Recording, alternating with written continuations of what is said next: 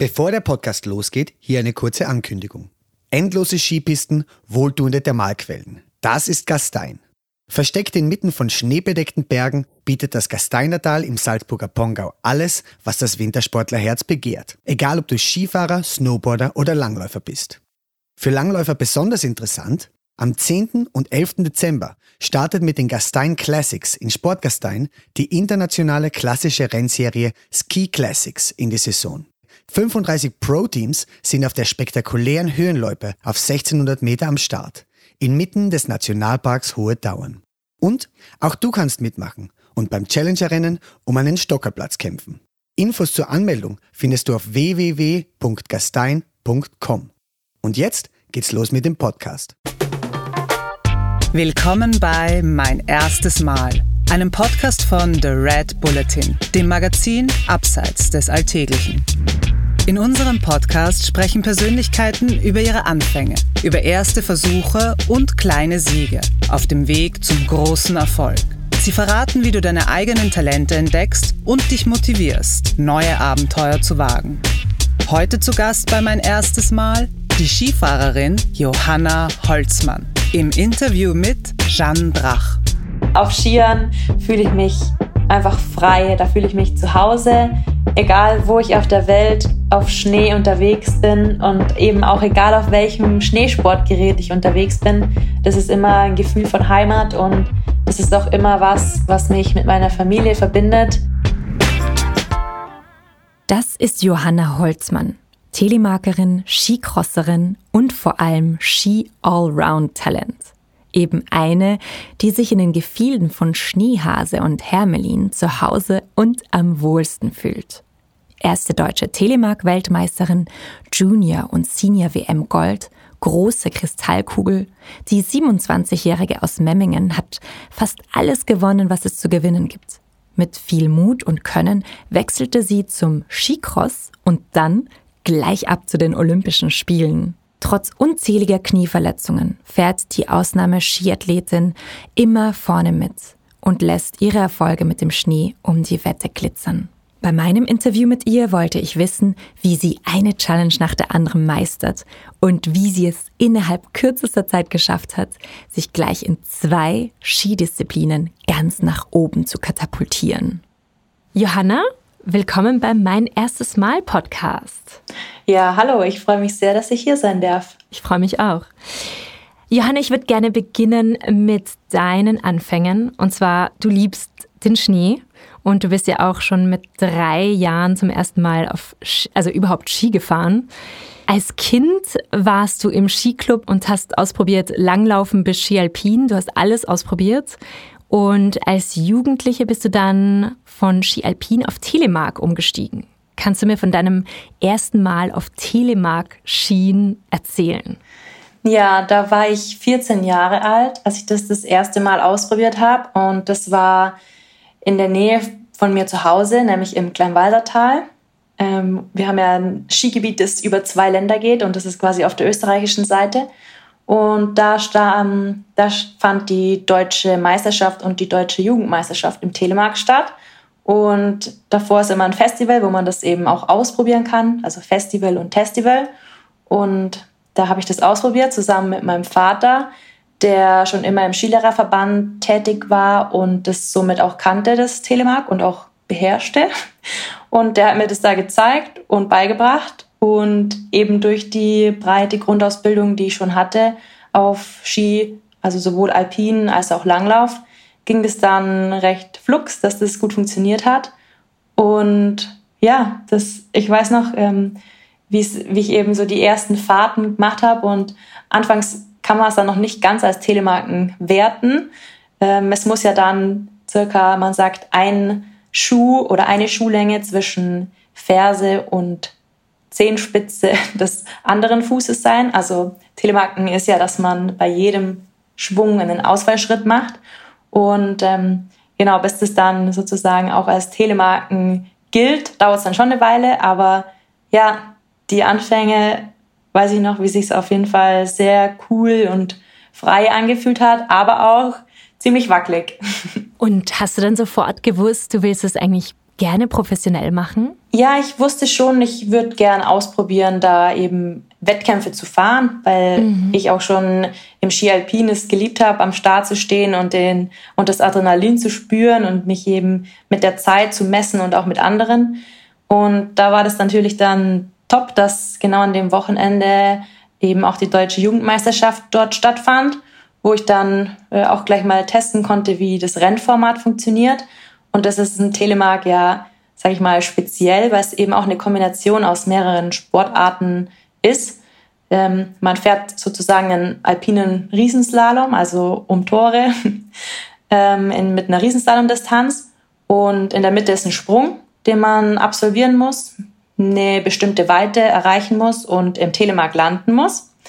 Und zum Schluss des Hanges oder zum Schluss des Riesenslaloms ist dann ein Kreisel beziehungsweise eine Steilwandkurve, und die nimmt einem dann das Tempo, bevor man auf die Langlaufstrecke kommt sozusagen, wo man dann noch circa 100, 150 Meter ähm, bis ins Ziel schiebt. Wie fühlst du dich eigentlich auf Skiern? ja, auf Skiern fühle ich mich einfach frei, da fühle ich mich zu Hause, egal wo ich auf der Welt auf Schnee unterwegs bin und eben auch egal auf welchem Schneesportgerät ich unterwegs bin, das ist immer ein Gefühl von Heimat und das ist auch immer was, was mich mit meiner Familie verbindet. Mhm. Und egal, wo wir Geschwister zum Beispiel gerade unterwegs sind oder auch der Rest meiner Familie, da, der, da fühle ich mich einfach immer verbunden mit dem Schnee, mit meiner Heimat. Ja, egal, wo ich eben beim Skifahren bin, wenn da Berge sind und Schnee, dann bin ich auf jeden Fall glücklich. Voll schön. Und dein Bruder ist ja auch Telemark-Athlet und ihr habt ja auch zusammen trainiert. Wie kann man sich das vorstellen? Was sind da die Vor- und Nachteile eines Trainingspartners, mit dem man eigentlich verwandt ist? ja, ich habe zwei ältere Brüder, mit denen ich ja auch im Skifahren aufgewachsen bin. Und der eine ist beim Alpinen hängen geblieben. Der ist auch immer noch aktiv und fährt im Slalom-Weltcup. Und der andere Bruder, der ist eben wie ich nach dem Alpinen den Weg zum Telemarken gegangen und ja, konnte mir natürlich sehr, sehr viel beibringen. Ich meine, meine Brüder waren auch der Grund, warum ich unbedingt ähm, Ski Alpin machen wollte. Als ich als Kind sowohl im Langlauftraining und im Ski Alpin Training war, ja, wollte ich einfach immer das machen, was meine Brüder auch gemacht haben. Egal in welcher Disziplin ich jetzt äh, erfolgreicher war als Kind sozusagen. Aber ja, das spornt einen natürlich schon an und ältere Brüder sind ja dann auch deutlich stärker und besser natürlich, aber da ja in die Richtung zu streben, einfach auch mal so gut wie die zu werden, ähm, denke ich, hat meiner sportlichen Laufbahn nicht geschadet. ja. Und wie hat das quasi auch, hatte es auch Auswirkungen auf eure Geschwisterbeziehung dann mit der Zeit? Also das ganze Training? Ja, es hat auf jeden Fall eine Auswirkung auf unsere ähm, Geschwisterbeziehung. Wir ja, trainieren zusammen schon ja, seit, wir, seit wir Kinder sind. Natürlich hat sich das dann professionalisiert und man ist unterschiedlich unterwegs, aber umso schöner, wenn man dann auch mal gemeinsam Zeit hat und ähm, gemeinsam trainiert. Ich meine, im Sommer sind auch einfach viele Einheiten im Kraftraum, wo man dann ja zusammen sich quält und ähm, aufeinander hilft. Also ähm, wenn es dann auch um Videoanalyse geht, auf Ski, ist es eigentlich auch egal bei uns, welche Disziplin, ob jetzt Telemark oder Ski-Alpin-Fahrten. Wir sind äh, alle drei Geschwister, sind staatlich geprüfte Skilehrer. Ah. Und da wird dann auch oft mal der eine oder andere äh, Klugscheißer-Kommentar natürlich ausgepackt. äh, ähm, es wird sich auch geärgert. Das ist ganz normal bei Geschwistern. Und ja, der Papa der Oberskilehrer sozusagen, der es uns ja auch irgendwo allen beigebracht hat, mhm. äh, der gibt dann auch ganz gern seinen Senf dazu. Aber ähm, oft oder ja, ich meiste Zeit ist es sehr hilfreich und sehr, sehr cool, sich da auszutauschen. Vor allem in der Sprache, mhm. die alle verstehen, beziehungsweise ja, in der Familie sind wir einfach alle auf der gleichen Sprachebene, was das Skifahren betrifft und das ist einfach ein sehr, sehr wichtiger Aspekt, dass man ja, sich bestmöglich weiterentwickeln kann, wenn man ja, da die gleiche Sprache spricht. Ja, und du warst ja dann auch sehr schnell, sehr gut im Telemark.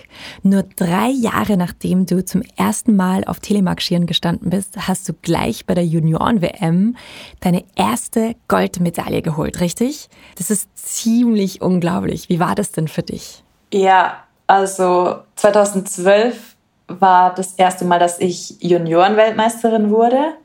Ähm, ja, da konnte ich in Spanien ähm, gleich drei Titel absahnen. Also wir haben im Telemarken gibt es drei Disziplinen, nämlich den Sprint, den Parallelsprint und den Klassik. Genau, und 2012 war eben das erste Mal, dass ich das bei den Junioren gewinnen konnte, den Titel. Und das hat dann auch noch in den folgenden Jahren immer mal wieder geklappt, ähm, weil ich ja sehr jung in den Sport reingerutscht bin, weil ich natürlich auch recht lange Junioren. Äh, hingegen mein erster Weltmeistertitel bei den Senioren, der hat dann noch ziemlich lange auf sich warten lassen. Und das ist eben so mit der größte Erfolg äh, oder Titel, den ich eben einsammeln konnte, neben dem Gesamtweltcupsieg 2018. Ähm, das war dann im, im Jahre 2019 in Norwegen. Konnte ich zum ersten Mal Weltmeisterin werden bei den Erwachsenen. Und Zeitgleich war das auch der erste Weltmeistertitel einer Deutschen im Telemark. Und ja, das war schon ein sehr besonderer Moment, weil quasi alle großen Konkurrentinnen dabei waren und ähm, auch meine Dauerrivalin aus der Schweiz ähm, ja am Start war. Und in meiner Lieblingsdisziplin, nämlich dem Parallelsprint, standen wir dann gegeneinander im großen Finale. Und ähm, ja, das konnte ich für mich entscheiden und da war auf jeden Fall der Jubel sehr, sehr groß und ja, der Moment, wie ich da ins Ziel kam, es war so durchwachsenes Wetter, sage ich mal, also es hat immer wieder angefangen zu schneien, äh, dann kam wieder die Sonne durch und ja, genau in, in diesem großen Finale ähm, kam dann im als wir im Ziel waren oder so auf den letzten Metern ist die Sonne durchgebrochen und der Schnee hat geglitzert und ja, wenn ich da jetzt heute auch noch irgendwie das Video oder Bilder anschaue, da, da kommt mir einfach nur ein Grinsen hoch. Ähm, das war schon ein sehr, sehr schöner Moment für mich. Was war das für ein Gefühl, da überhaupt zum ersten Mal das zu erreichen, also bei den Erwachsenen? Klar war das auch schon auch Druck für mich, weil parallel ist meine stärkste Disziplin und da konnte ich auch schon ein paar Mal im Weltcup gewinnen.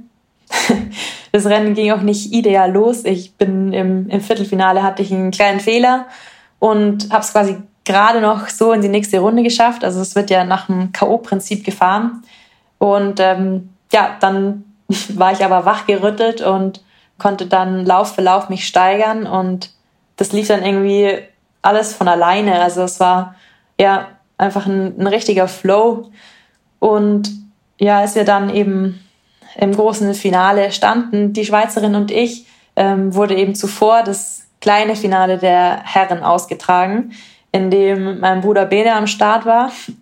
Ähm, man kriegt dann eigentlich gar nicht wirklich mit, wie das ausgeht bei den Männern, weil es eben parallel läuft und ähm, ja, man sich ja komplett auf sich konzentriert. Ähm, ich habe es dann auch erst im Ziel erfahren, dass er leider das Duell verloren hatte und Vierter wurde. Aber ja, für ihn war es halt ganz cool, weil er, weil er unten dann schon im Ziel war und mich unten empfangen hat sozusagen mit dem Rest meines Teams. Ähm, und ja, das war, war schon ein sehr, sehr cooler Moment in meiner Karriere. Also den, den werde ich mir auf jeden Fall für immer merken. Und was hast du daraus für dich mitgenommen?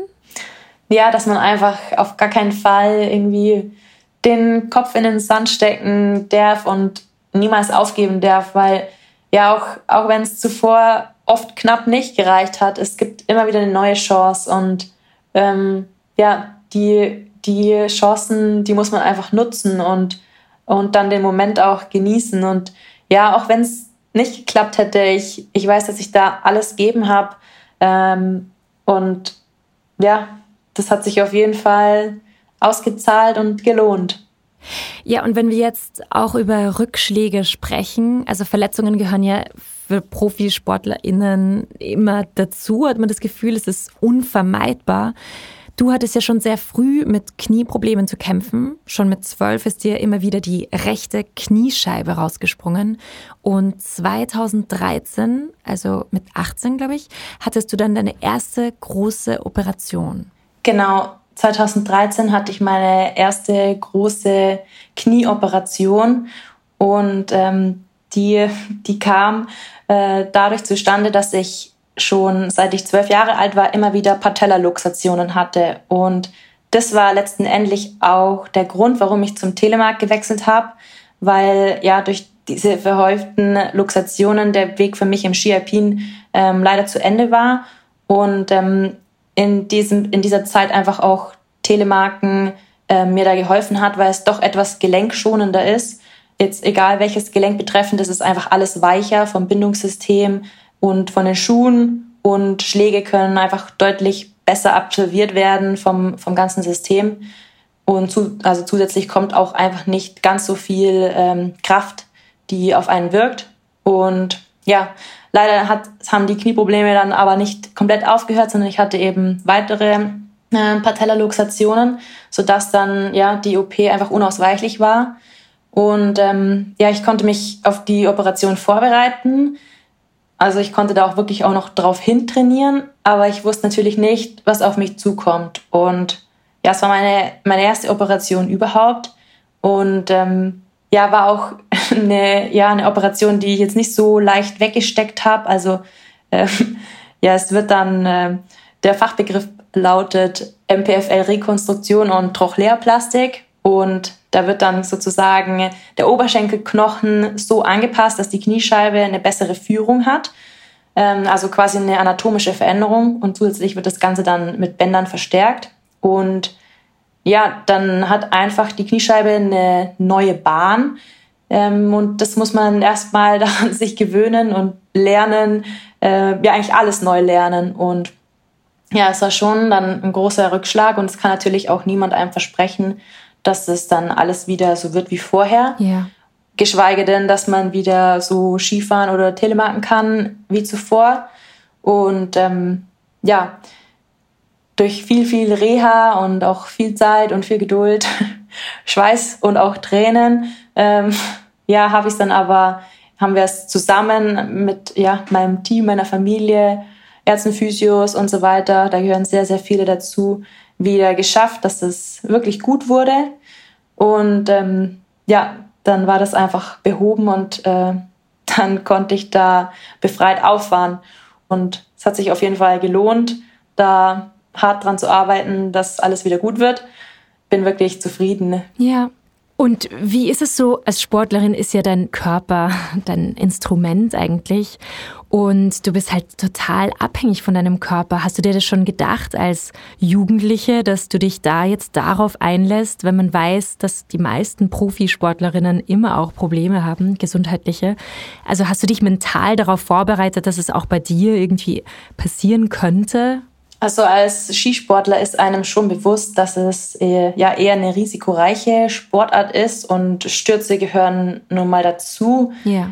um eben auch sein, sein Limit zu finden oder seine Grenzen auszureizen. Und ja, bei einigen Stürzen passiert nichts, meist oder oft passiert auch ja bei vermeintlich schlimmen Stürzen nichts und dann hingegen kann es auch sein, dass es bei einem, sag ich mal, lächerlichen Sturz ziemlich viel kaputt geht und ja das, das ist einem schon klar.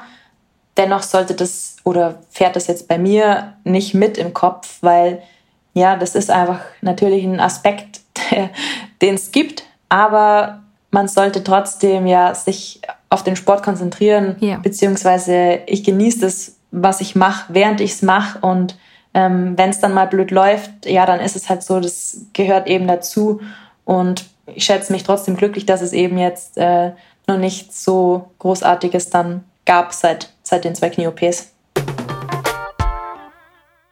Ein großer Umbruchsmoment deiner Karriere war 2020, 2021. Da hast du einen weiteren Disziplinenwechsel vollzogen. Und zwar bist du zum Skicross gewechselt. Also für unsere HörerInnen, Skicross gehört ja zum Freestyle und Wettkämpfe werden nach dem K.O.-Prinzip ausgetragen. Das heißt, vier TeilnehmerInnen starten gleichzeitig und der Kurs besteht aus Kurven, Wellen, Sprüngen und es ist wahnsinnig spannend, diesen Battles zuzuschauen. Also dieser Nervenkitzel, der muss ja auch für euch SkicrosserInnen enorm sein. Aber damit noch nicht genug. Du bist ja quasi nur ein Jahr nach deinem Wechsel einfach auch schon zu den Olympischen Spielen gefahren. Also das finde ich ziemlich verrückt. Wie war denn das für dich? Kannst du mir von deinem ersten Mal bei Olympia erzählen?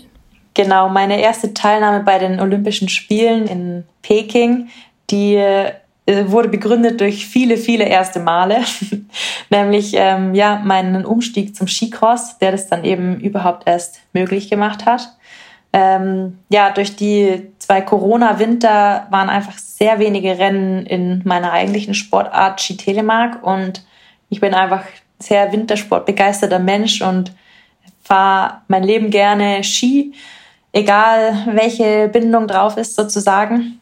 Und dann äh, hat sich die Chance ergeben, dass ich eben Skicross ausprobiere. Das ist auch bei mir zu Hause auf Grasgern, ganz in der Nähe, gibt es eben eine Strecke, im Winter und da durfte ich da reinschnuppern und das ausprobieren. Und ähm, ja, war ziemlich cool und hat, hat mega Spaß gemacht. Einfach eine neue Herausforderung, etwas, was man zuerst gar nicht kann und sich dann aber natürlich sehr verbessern kann. Wenn, sage ich mal, das Einstiegsniveau ähm, natürlich anfangs niedrig ist, dann macht man anfangs auch sehr große Sprünge und verbessert sich sehr schnell. Und das ist sehr cool und macht riesen Spaß, da mhm, mh. den, den Verbesserungsprozess so mitzunehmen. Zudem war es einfach eine neue Challenge, die ich da gesehen habe. Und klar, ich hatte im Telemarken schon auch noch oder hätte da schon auch noch Ziele, die ich erreichen kann, aber eben nicht die Teilnahme bei den Olympischen Spielen, weil es keine olympische Disziplin ist. Und ja, das hat mich dann schon sehr gekitzelt, das möglicherweise da wieder aufleben zu lassen, den Kindheitstraum, den ich, den ich hatte, da mal dabei zu sein. Und ja, das ging dann alles sehr, sehr schnell und war wirklich eine intensive Zeit. Einfach, ja, weil es natürlich durch den, durch den Jahreszeitenwechsel erst spät möglich ist, überhaupt dann Skicross spezifisch zu trainieren weil ich hatte da eine, ein super Umfeld und eine super Trainingsumgebung, wo ich dann ganz viele erste Male abgehakt habe in kürzester Zeit. Also von den ersten Malen über größere Sprünge und auch das erste Mal Heat fahren. Also das bedeutet, dass man zu viert fährt. Im Skicross ist es ja auch ein K.O.-Prinzip, dass eben immer die besten zwei eines Vierer-Heats dann in die nächste Runde vorrücken. Und dann habe ich mich da, konnte ich mich da hocharbeiten von FIS-Rennen zum Europacup bis hin zum Weltcup.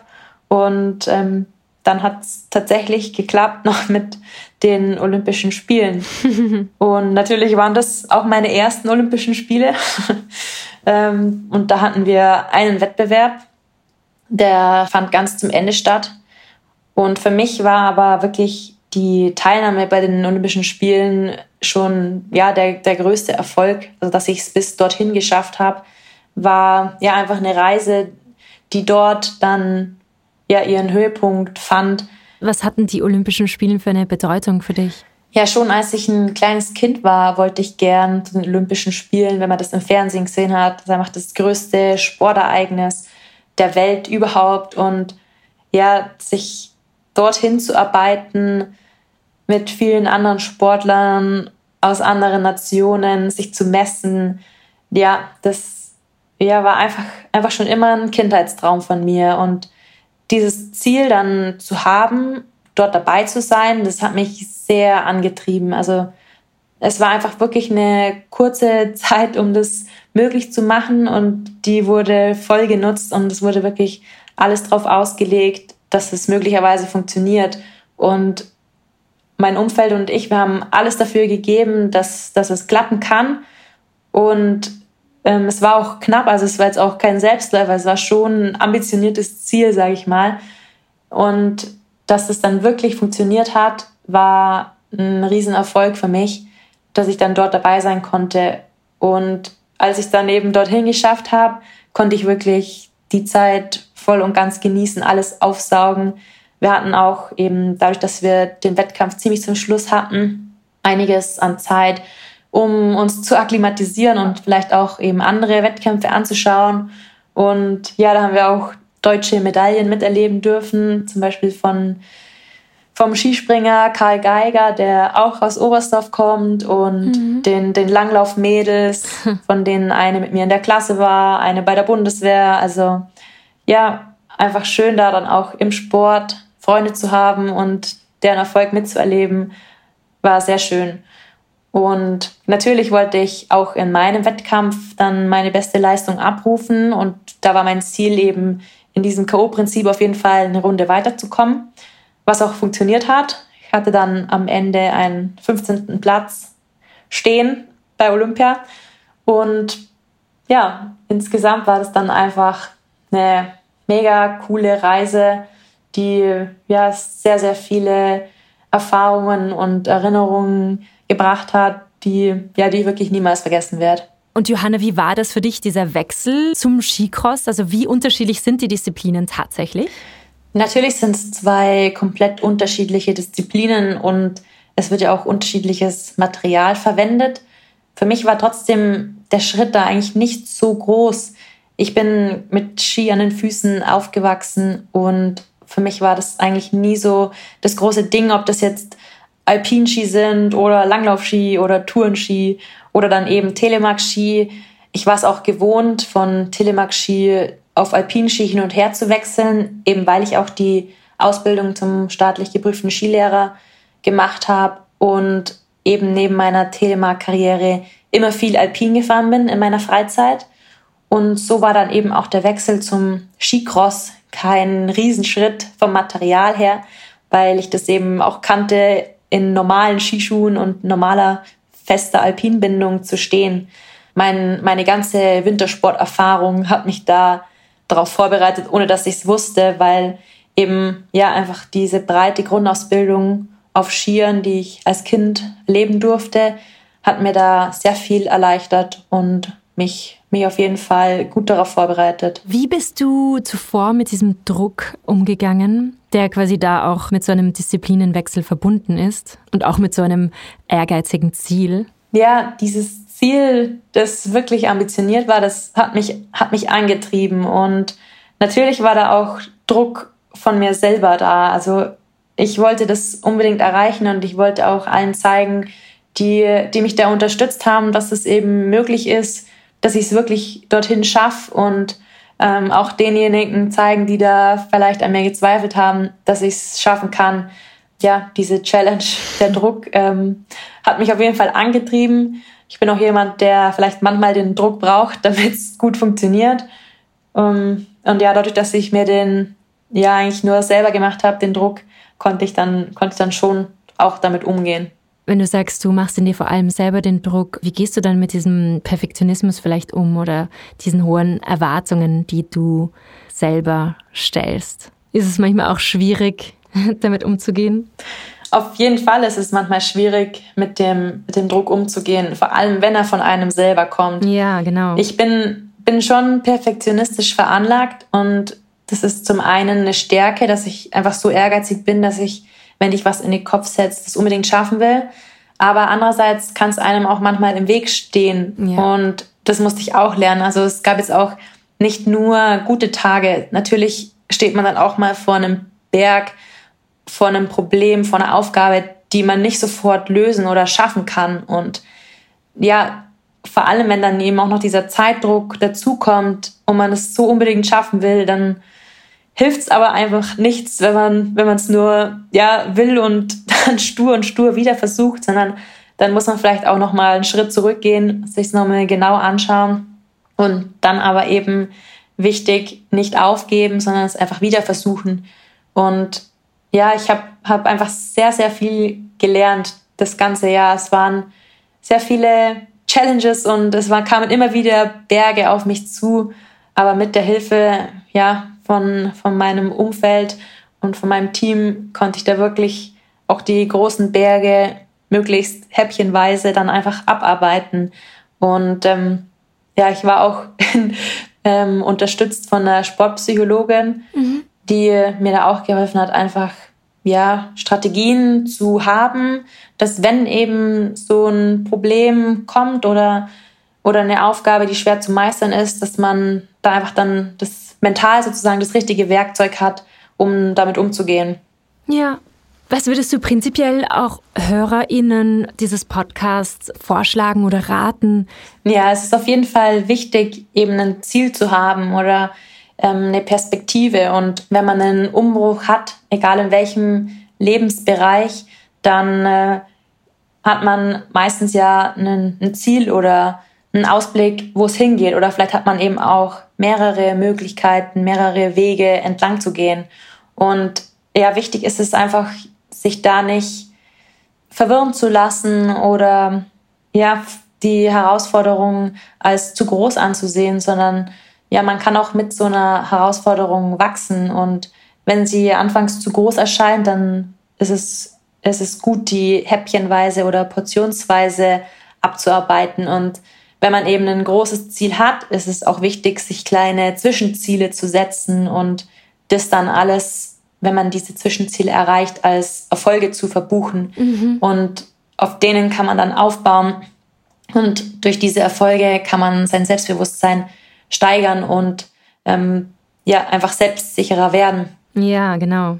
Ja, jetzt kommen wir schon zur letzten Frage. Auf welches erste Mal in der Zukunft freust du dich denn, Johanna? ja, auch dieses Jahr werden einige erste Male auf mich zukommen, eben immer noch in der neuen Sportart Skicross sozusagen, wo ich noch lange nicht alles gesehen oder gemacht habe. Es gibt immer wieder neue Elemente, die ich noch nie gesehen habe, also quasi Hindernisse auf der Skicross-Strecke. Und es gibt auch noch einige Strecken, die ich noch gar nie gesehen habe. Und da wird auf jeden Fall im Januar ähm, auch eine Herausforderung auf mich zukommen mit einer der ja, beeindruckendsten Strecken im Weltcup, nämlich in Schweden in Idrefjell, wo einfach sehr, sehr große Sprünge zu bewältigen sind, was ich jetzt so auch noch nie gemacht habe. Aber ja, ich gebe aktuell mein Bestes im Training, um, um mich da dann bestmöglich darauf vorzubereiten. Und ich sehe das dann immer eigentlich als, ja, als Challenge oder ich mag sehr gern, neue Sachen zu machen. Ähm, klar fühlt man sich am Anfang wie ein Anfänger, aber mit, der, mit der Grundausbildung oder den Werkzeugen, die man hat, sportlich gesehen oder vielleicht auch im Leben, ja, findet man dann Wege, wie man damit umgehen kann oder wie man es dann eben ausprobiert und sich verbessert. Und ja, da freue ich mich schon drauf, diese Saison eben auch neue, neue Weltcup-Strecken kennenzulernen und die dann zum ersten Mal hoffentlich gut zu meistern. Schön. Ja, vielen Dank, Johanna, für das Gespräch. Ja, vielen Dank. Hat Spaß gemacht. Das war mein erstes Mal mit Johanna Holzmann. Mehr davon findest du überall, wo es Podcasts gibt. Auf www.redbulletin.com und natürlich in unserem Printmagazin. Hat dir unser Podcast gefallen? Dann freuen wir uns über deine Bewertung. Und noch mehr, wenn du uns weiterempfehlst. Bye.